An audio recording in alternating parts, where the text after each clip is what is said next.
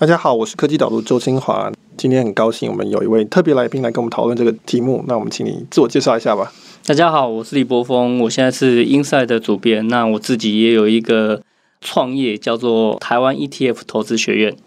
OK，所以为什么会找博峰来呢？我们今天讨论题目其实是跟投资还蛮多相关的。因为我不是这方面的专家啊，所以很高兴在这个时候就可以有机会可以找到强力的外援。而且特别是因为我今天其实喉咙的状况不太好，那最棒的就是博峰，他不但是投资界的专家，还有在开课，同时他也是上课的名师，所以我想他的口才应该是会让大家收获匪浅这样子。所以今天非常高兴能够找博峰来一起来讨论被动投资的这个新闻。不过我很好奇，博子，你平常的投资主要是哪一方面？哦，我还是以被动投资，然后是以美股市场上面的 ETF 来做被动投资。台湾好买美国的股票吗？台湾有两种管道，你可以在台湾任何的券商开一个副委托的账号。那副委托顾名思义就是你委托台湾的券商，台湾的券商再委托美国的券商去帮你投资，所以它多经过了好几道手续，自然手续费就会比较高一点。那如果你很 care 手续费这件事情，而且你没有什么语言的障碍或是监管的障碍的话，你可能会自己想要去美国的海外券商开户。那美国的券商当然就是非常非常多样，你可以开花旗的券商，可以开美国银行的券商之类的，也有一些很蓬勃的网络折扣券商。之所以会叫做折扣券商，就是因为它的手续费非常便宜，甚至现在已经有很多美国券商它是提供免手续费。好，我们听到这里大概开始狐疑，听众开始觉得说，我们是不是要改名变成这种投资的财经节目啊？并不是。如果你们希望的话，你们可以写信告诉我们说：“哎，我们希望你可以开一个投资节目，那我们会考虑。”不过今天这一集倒不是要讨论投资啊，而是因为非常重要的一位投资界的巨擘在上上周去世，那就是先锋基金的创办人 John Bogle，那台湾翻译叫做约翰伯格先生。因此我在上礼拜写了一篇文章，讨论说：“哎，他创造了所谓的被动投资，刚刚我们提到指数型投资。”的重要性，以及它的其实有一些科技上面的背景，使得这个东西可以影响力非常的大，吸收了非常多的资金。不如就请波峰介绍一下，到底伯格先生他的这个历史成就是什么，以及为什么很多人说他带给全世界的人非常多的财富是为什么？在投资的时候，我们可能就会直接去买股票，或是直接买债券。其实这个都会有一定的门槛，例如说你其实并不知道怎么样去买，所以一开始就会有人说，那可能股票很贵啊，或者像是现在的大立光，一张要非常非常多的钱才买得起，一般人可能存了一整年的薪水，完全不吃不喝都买不起一张股票。第一个就是像债券那一种东西，其实是门槛很高的；第二个是你会有一些专业的门槛，那所以后来就开始有人发明出一个东西，叫做共同基金。他会有一个很专业的人，他知道怎么样去操作，怎么样去交易，那他就集合大家的钱一起去做投资，所以共同基金就因此而诞生了。可是共同基金被发明出来之后，就开始有越来越多的人去发行共同基金，到最后共同基金变成不是一个投资的工具，而是一个行销的工具，就是我只要知道怎么样把共同基金卖出去，我就可以赚很多的钱。在华尔街，大部分的人都在做这样的生意，就是我要说服你，我想要你买什么样的股票，买什么样的基金，所以他其实大部分在做业务推广或者做行销的事情。那其实对于投资人来讲，并没有很大的帮助，因为你可能买错了，或是买到现在很流行的，但是过一年后它就完全冷却掉的东西，你其实反而会赔钱。所以伯格那时候他去做很多的研究，而且其实也不只有他，一直陆陆续续都有学术界的一些论文指出说，人类是无法预测未来的，也无法预测行情的走势。所以如果这个样子的话，我们到底要怎么样去做投资呢？其实很简单，就是用所谓的被动投资就可以了，也就是你不要选股，也不要择时，择时就是选择进出场的时间点。那很多人就怀疑啦，诶。我既然不选股，我也不选时间点，那我到底要怎么做投资？所以伯格他就先创造出一个投资工具，让你可以不用选股。那个投资工具我们现在叫它为指数型基金。那很简单的一个概念就是，它只是追踪某一个指数。例如说，美国最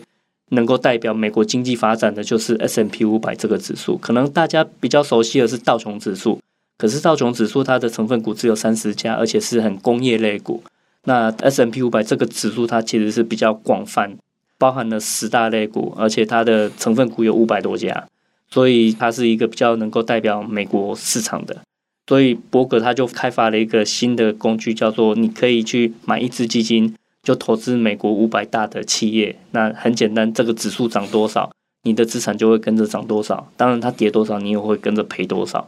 那这个东西被发明出来之后，华尔街就笑他了，因为华尔街是奠定在我们比任何人都要更了解投资，所以相信我们就对了。可是这个东西一抛出来市面上，大家就会发现说，诶。如果有这个东西，那华尔街的人好像就没价值啊。所以到底谁才是对的？人到底可不可以去预测未来，然后告诉大家现在应该买股票还是应该要卖股票？所以他就先抛出了一个指数型基金的这个概念。其实这个还不是最重大的一个影响，而是说你如果发明出来一个指数型基金，可是这个公司迟早有一天伯格可能会离开，或者是。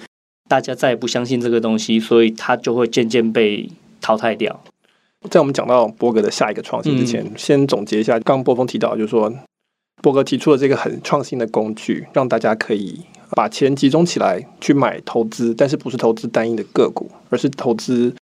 叫一篮子股票，或者一篮子企业。这个一篮子在一开始它发明的时候是用这个 S&P 五百的这个指数所涵盖的股，那就是美国很有代表性的这些企业公司的股票。这个基金就都买一点这样子，可能是照某一种市值的比例去加权，或是照某个数据的比例。所以像现在呃市值最大的像是微软啊、亚马逊、Apple 这些公司，它在这个基金里面，它的持股就会占很大的成分。对你，因为你不是买单一的股票，所以你理论上你这支基金的成效，它波动不会这么的大，大致上是跟整个这五百家公司整体的趋势是走的。它的缺点是说，诶，好像没有击败大盘的可能性，因为你就是一个平均值下来一个概念。但是它的好处就是你也不会输给大盘，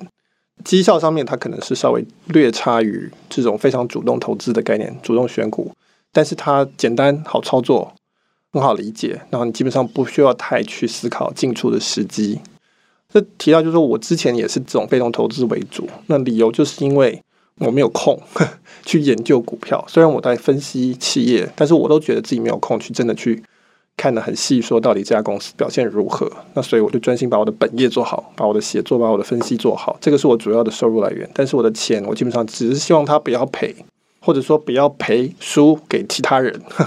至少他这样子我就 OK 了，至少是降低风险。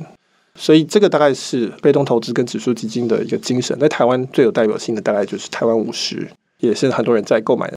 好，不过你要现在要讲的是伯格的另外一个创新点是在什么地方？他发明了指数型基金之后，他就突然发现说，如果我没有创造另外一个公司的架构，那迟早人性会倾向于更贪婪，或是倾向于更积极一点。被动这个东西迟早有一天会被人性所消灭，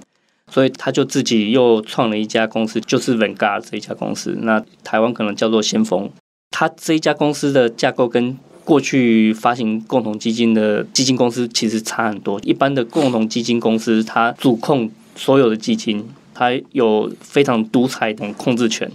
可是 Vanguard 这一家公司呢，它发行的基金，所有的投资人都是股东，都可以决定他们所投资的这个基金将来要做任何事情。所以，如果有投资人认为说这个指数型基金它所追踪的指数指数授权费太高。例如说，某个基金它追踪的是 MSCI 指数，可是 MSCI 它是一个很有品牌的一个公司，它收的授权费非常高，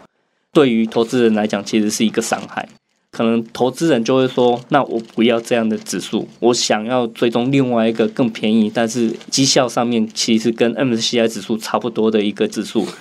基金的投资人他可以去做这些决定，他是里面的股东之一，所以他可以去做出对自己最有利的一个条件。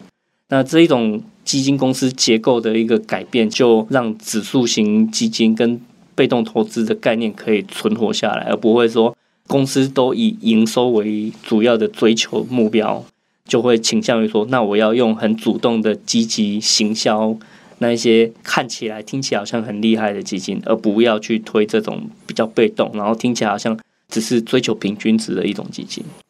这个很有趣，就是说基金基本上也是企业嘛，就是说它也是要有商业模式，它也要考虑竞争力跟这个护城河的问题。那你提到伯格，他希望可以达到最大的规模，因此要最极限的降低它的成本。对于购买者来说，它的价格，基金的最主要成本就是比如说手续费啊、管理费。一般主动基金的话，管理费可以到二十 percent。应该是两个 percent，两 percent，对对对对，对不起，二十 percent 呢，其实是私募基金的那个，啊，私募基金的成效才有的奖金嘛。一般的基金的话，大概高的话可以到两 percent。嗯，所以伯格先生为了要巩固这个竞争力，他想到了一个我觉得非常的有革命性的做法，就你刚刚提的，就是说，为了要确保我们是完全是为了服务我们的顾客，因此干脆就变成是说，你只要买我们的基金，就成为我们的股东，就有投票权。那这样的话，这家公司。永远都不会变成是说我要靠宰杀这些顾客来赚钱，而是说一定是大家都是做出一个最有利于顾客的决定。这其实还蛮有这种所谓合作社的概念，或者像 Costco，它以前一个 model 就是说你是会员，REI 就是美国一个体育的一个用品店，它的概念也是会员，就是说你就会成为我们的 partner，你可以影响我们的决策。虽然说它因此就没有办法去赚到那些宰杀的钱，但是因为它有得到它的可信度，可以不断的去降低。它的手续费成本就让它的规模会越来越大。现在应该这个先锋呃 Vanguard 应该是最大的，呃，全世界第二大，仅次于 BlackRock 贝莱特。那其实因为它没有什么行销的资源，它并不是收很高的管理费，然后拿里面的钱来做很多广告。嗯、就我们现在在捷运或者在公车上到处都可以看到基金的广告。其实这种基金它就根本没有这种行销资源，以至于说它一开始在推广的时候非常非常的慢，它只能让自己因为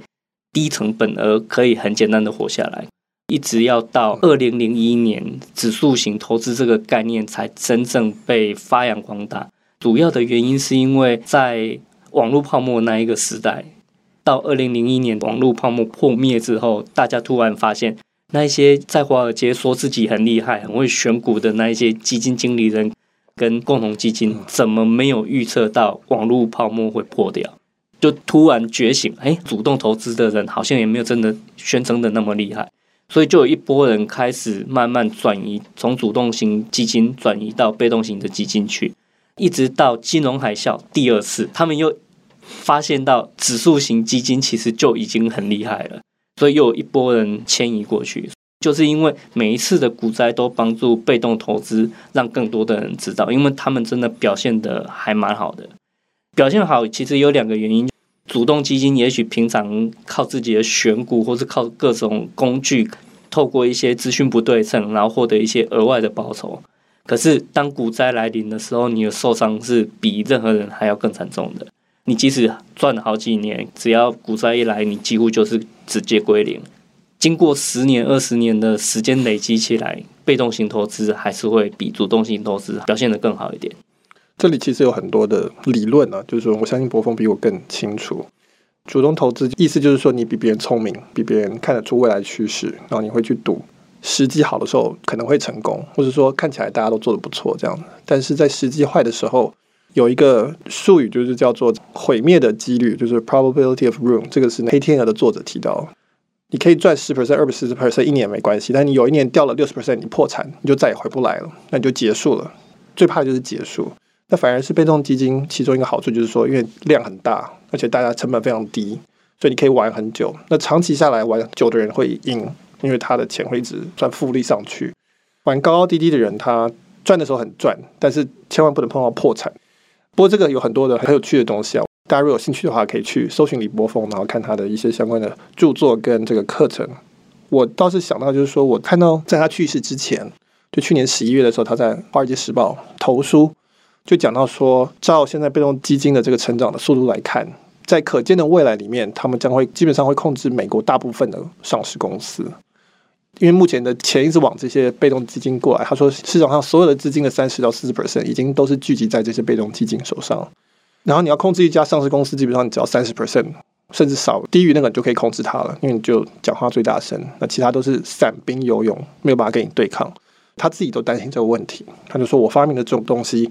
现在让我如此的成功，以至于在可见的未来，虽然我去世了，但是我们大概先锋贝莱德跟 State Street Capital 就会控制美国大部分的公司，他觉得这是一个很值得担心的事情。那现在我们有看到这样子，在台湾有这样的状况吗？或者有这种忧虑吗？台湾目前还没那么夸张，对，因为毕竟台湾玩了很多时间，而且必须要说，台湾的投资人其实还蛮投机的，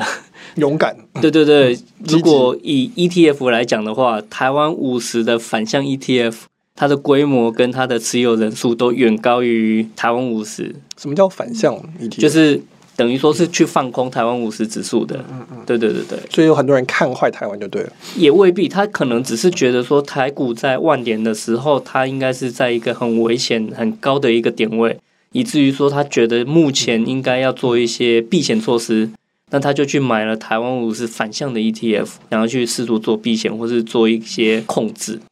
OK，所以 ETF 这东西就是叫做 Exchange Trade Fund。解释一下，就是说刚刚讲的基金就是大家凑一堆钱出来去投资一个东西，但是 ETF 是说你可以在公开市场上交易，它就是大家凑一个钱出来没错，然后再把它拆成可以交易的产品去买卖，所以我不用说我等到有人发行这个基金我才能够参加，而是说市场上我都可以交易，就像买卖股票一样。其实还是要有人发行了，那对还是有人发行。对对对，但是呃，我应该说，ETF 它是在交易所挂牌的，所以它的交易方式会跟你买台积电的股票或是买 Apple 的股票很像，因为他们都是挂牌在交易所上面，所以你会发现说，ETF 它的结构很像共同基金，可是它的交易方式反而跟共同基金差很多，它比较像。股票那样子交易，所以你也可以放空它。你可以去跟别人借一张台湾五十来，然后先把它卖掉去放空它。Okay, 我们大概讲到这个目前为止，大家知道说伯格先生的丰功伟业，以及被动投资的重要性，以及为什么它很适合大部分人。我也推荐，我个人是基本上流动资产，我大部分是放在这种被动投资指数基金里面。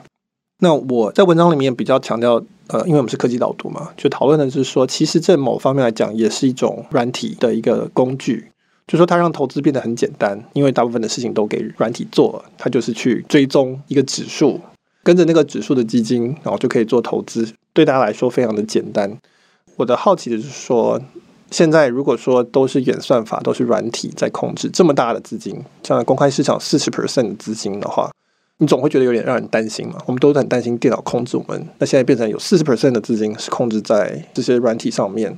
第一个问题大概是说，这样是不是有一个值得担心的地方？然后我们是不是这个市场会变得就像伯格先生的担忧一样，就是说钱都集中到这上面，这会不会变成是流动性的问题？比如说新公司它如果挤不进 S&P 五百，那它是不是就拿不到钱？以前的公开市场还是有募资的效果在的，现在我们叫 IPO，通常还是叫做上市募资，现在就变成说比较像是一个玩金钱游戏的地方，失去了原本那种募资功能。所以，到底是不是这个市场现在会变得越来越没有效率了？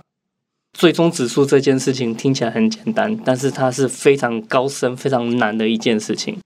如果我们都同时买了台湾的 ETF，然后也买了美国的 ETF，你会发现台湾的投信业者他追踪 S&P 五百指数的功力是远弱于美国的业者的。制作指数也是很高深的事情，制作指数跟追踪指数其实都是非常难的事情，所以这件事情目前为止，电脑只能帮我们去执行交易。那程式交易的确是比较快、比较有效率的方式，但是问题在于说，有一些决策必须要人来做，例如说 S&P 五百里面刚好有 A 公司并购了 B 公司。他们并购之后会产生出另外一家 C 公司，它有一些很零散的持股，那一些持股要怎么做？这个电脑完全不知道，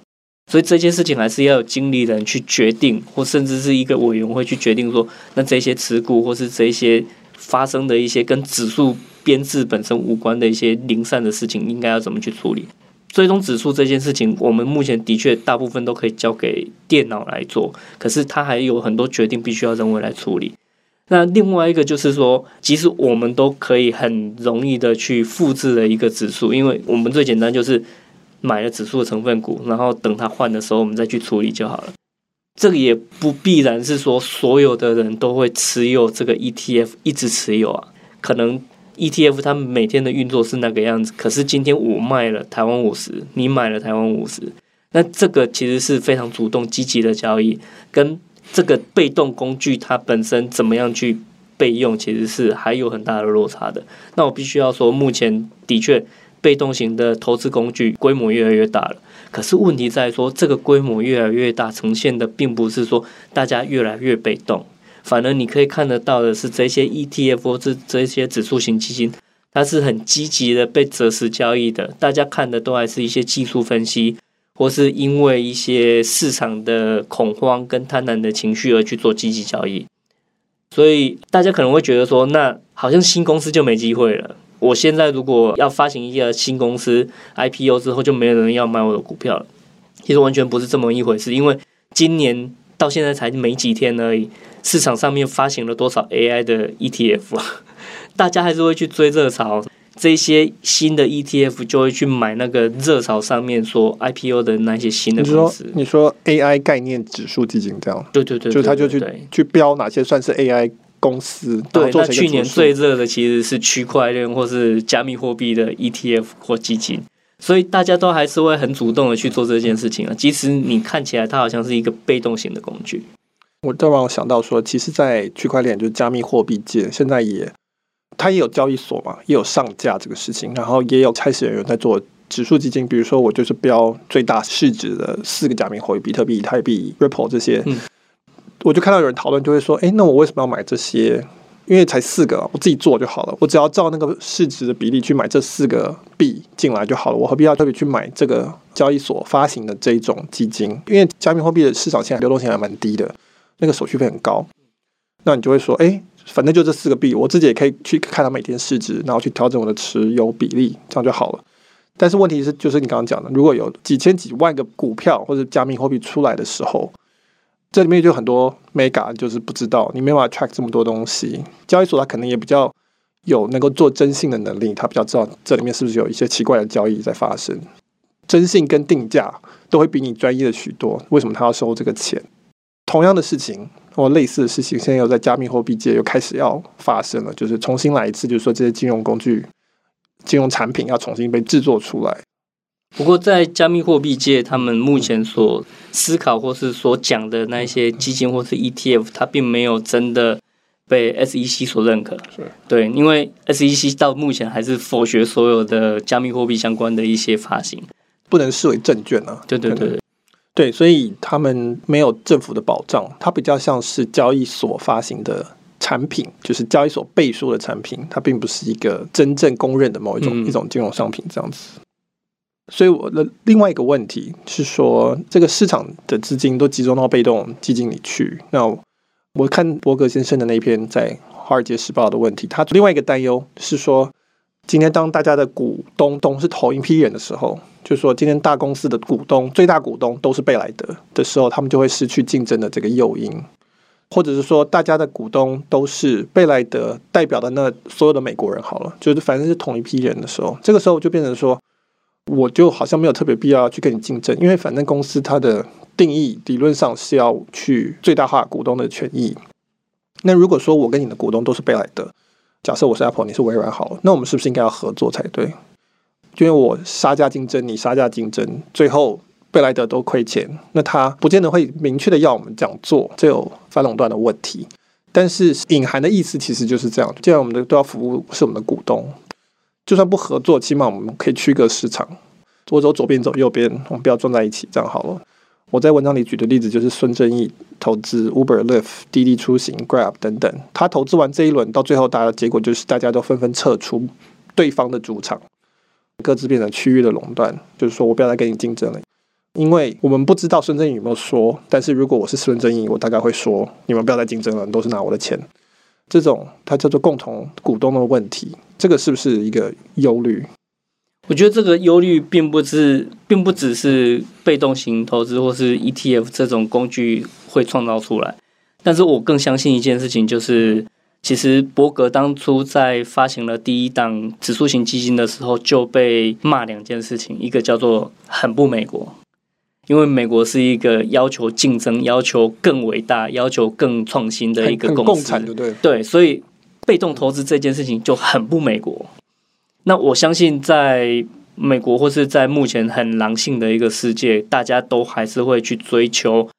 自己想要的东西，或是想要更好、更多、更高报酬率，所以在这种情况下，我们也许世界上有一半的人他是很愿意专注在自己的本业，然后投资只要用被动型工具就可以了。另外有一半的人他会去追求卓越，追求挑战自己的能力，所以他会很努力的去用主动型投资的一些方法去试图找出最好的时机点，或者找出最好的公司，然后去投资它。所以我相信这种人性它是没有办法，只是因为有。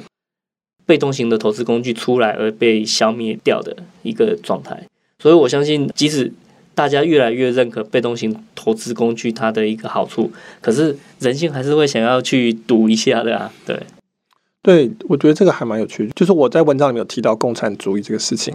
有会有回信说他觉得离共产主义还很远。那可是你如果仔细想看，就是说以前的上市的概念是说我公司上市，我有股东支持我。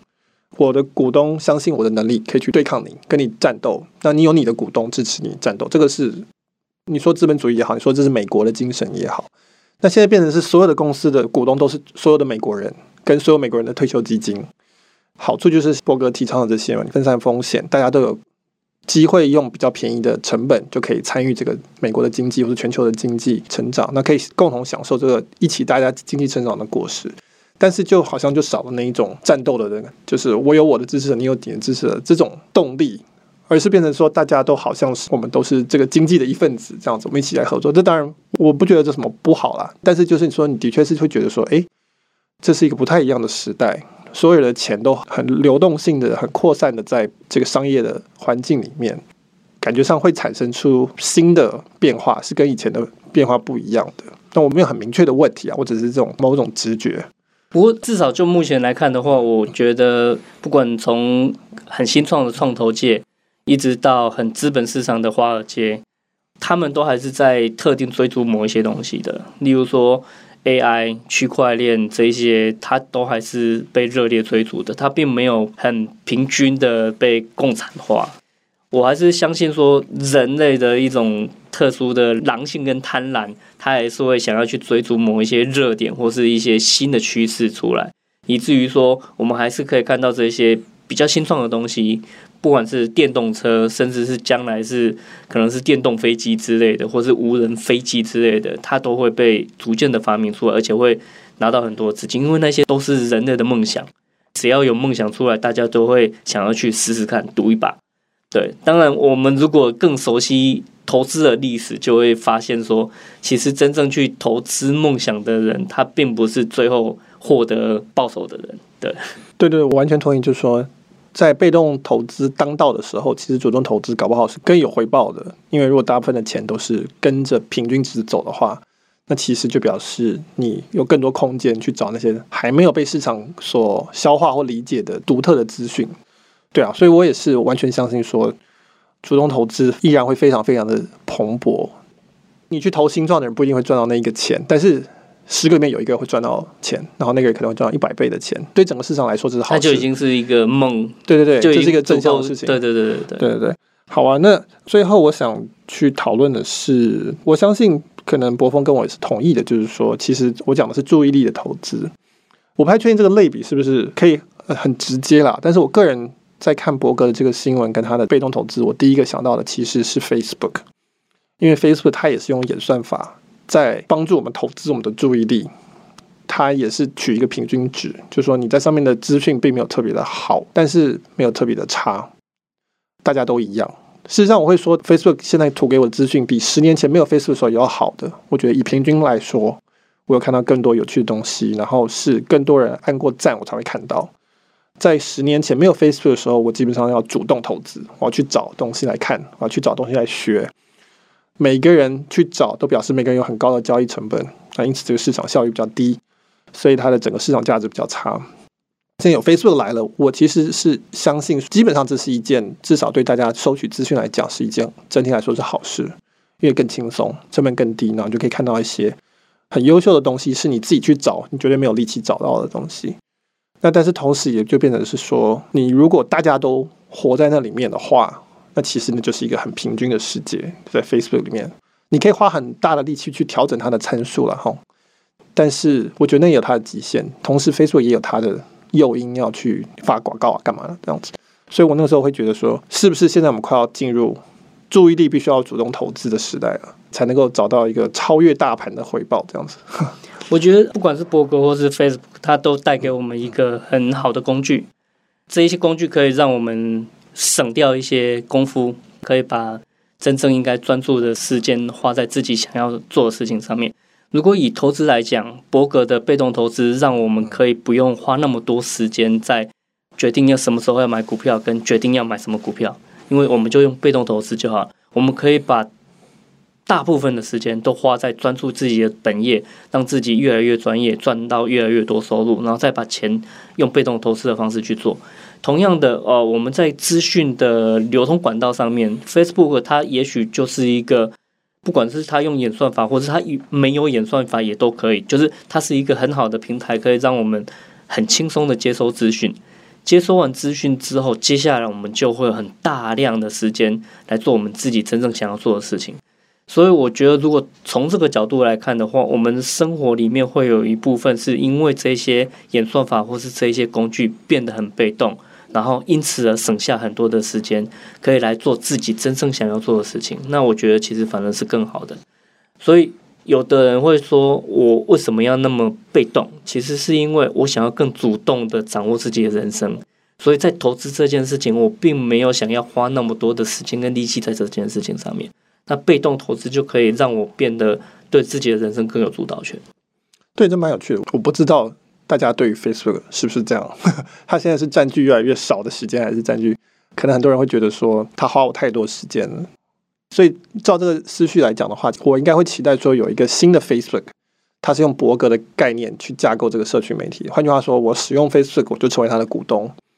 那因此呢，就不要有放那些很有害我们的一些操作的手法。那其实就用 RSS 的 订阅其实就可以了。对，但是 RSS 没有 filter 很好的功能。那 Facebook 基本上是 curation 嘛，它会帮你去删除。我知道很多区块链有在做这个东西了哈，就是你透过买加密货币，你成为这个社群媒体的算是持有者。那也许这会发展出一个 Facebook 的替代品，这种先锋的形式的这个新的 Facebook，我也不知道。不过我觉得，嗯，如果从 Facebook 的资讯提供的角度来看，好了。它当然会用演算法去过滤掉一些资讯，但是最主要的资讯都还是在你手去点的那一下，就是你要跟谁做朋友，你要赞某一个粉丝专业，所以其实那些资讯其实都是你真正订阅下来的。所以也就是说，你交了什么朋友，最后脸书吐出来的就是什么样的东西。对，大家要慎选朋友。对对对，对。那在节目最后，不然的话，我想请柏锋介绍一下，如果听众对被动投资或者指数型基金有兴趣的话，你觉得有什么好的参考资料是对他们会有帮助的？呃，我会先推荐伯格的一本书，叫做《够了》，就是其实大家在投资这件事情不用追求的那么多，用被动型的投资其实就可以了。这是一本书，这是一本书，它的书名就叫《够了》，那有中文版也有英文版。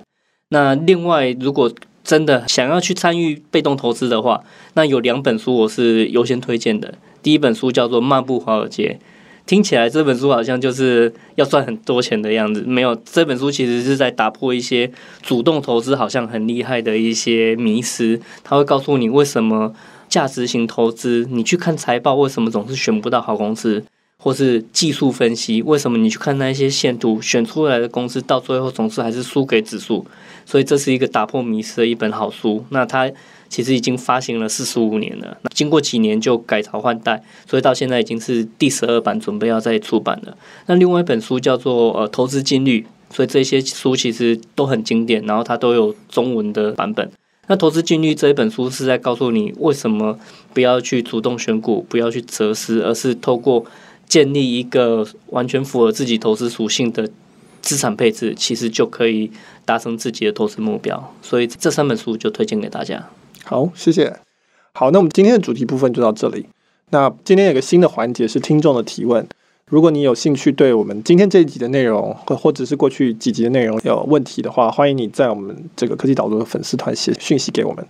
那我们会从里面选择几个题目。那今天的题目我们选了两个，那要麻烦李博峰先帮我们提问一下。这是读者因为。提到的第一个问题是说，声控助理会不会成为新的守门人？例如说，我要开车的时候想要买一本书，但是 Google Map 只会跟博客来串接，所以我自然而然就在博客来下单，而不会去买这本书。会不会以后企业除了 Google 搜寻的关键字广告以外，还要付费给 Google 的助理这一些呃新的通路？那企业应该怎么因应？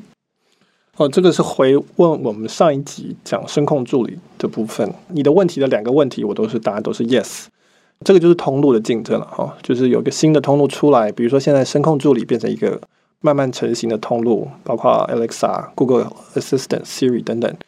那这就是一个新的通路，所以通路就会有通路费。目前的通路费是 Google 愿不愿意跟你合作？比如说你是 Spotify 够大，Google 愿意跟你合作，那你要缴一些开发成本，这个是你的费用。但是你可以抢到一个位置，他愿意跟你串接。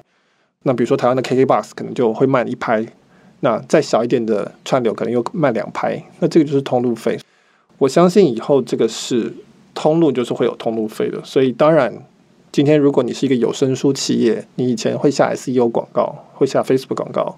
将来你肯定要下声控助理的广告的，因为不然的话，开车的人他说我要买本书，那他就会直接导到那个有付广告的人的身上，而不是你。事实上，声控的通路它的一大的特色就是它的价位非常非常的小。我要买一本李柏峰的新书，这个指定出去。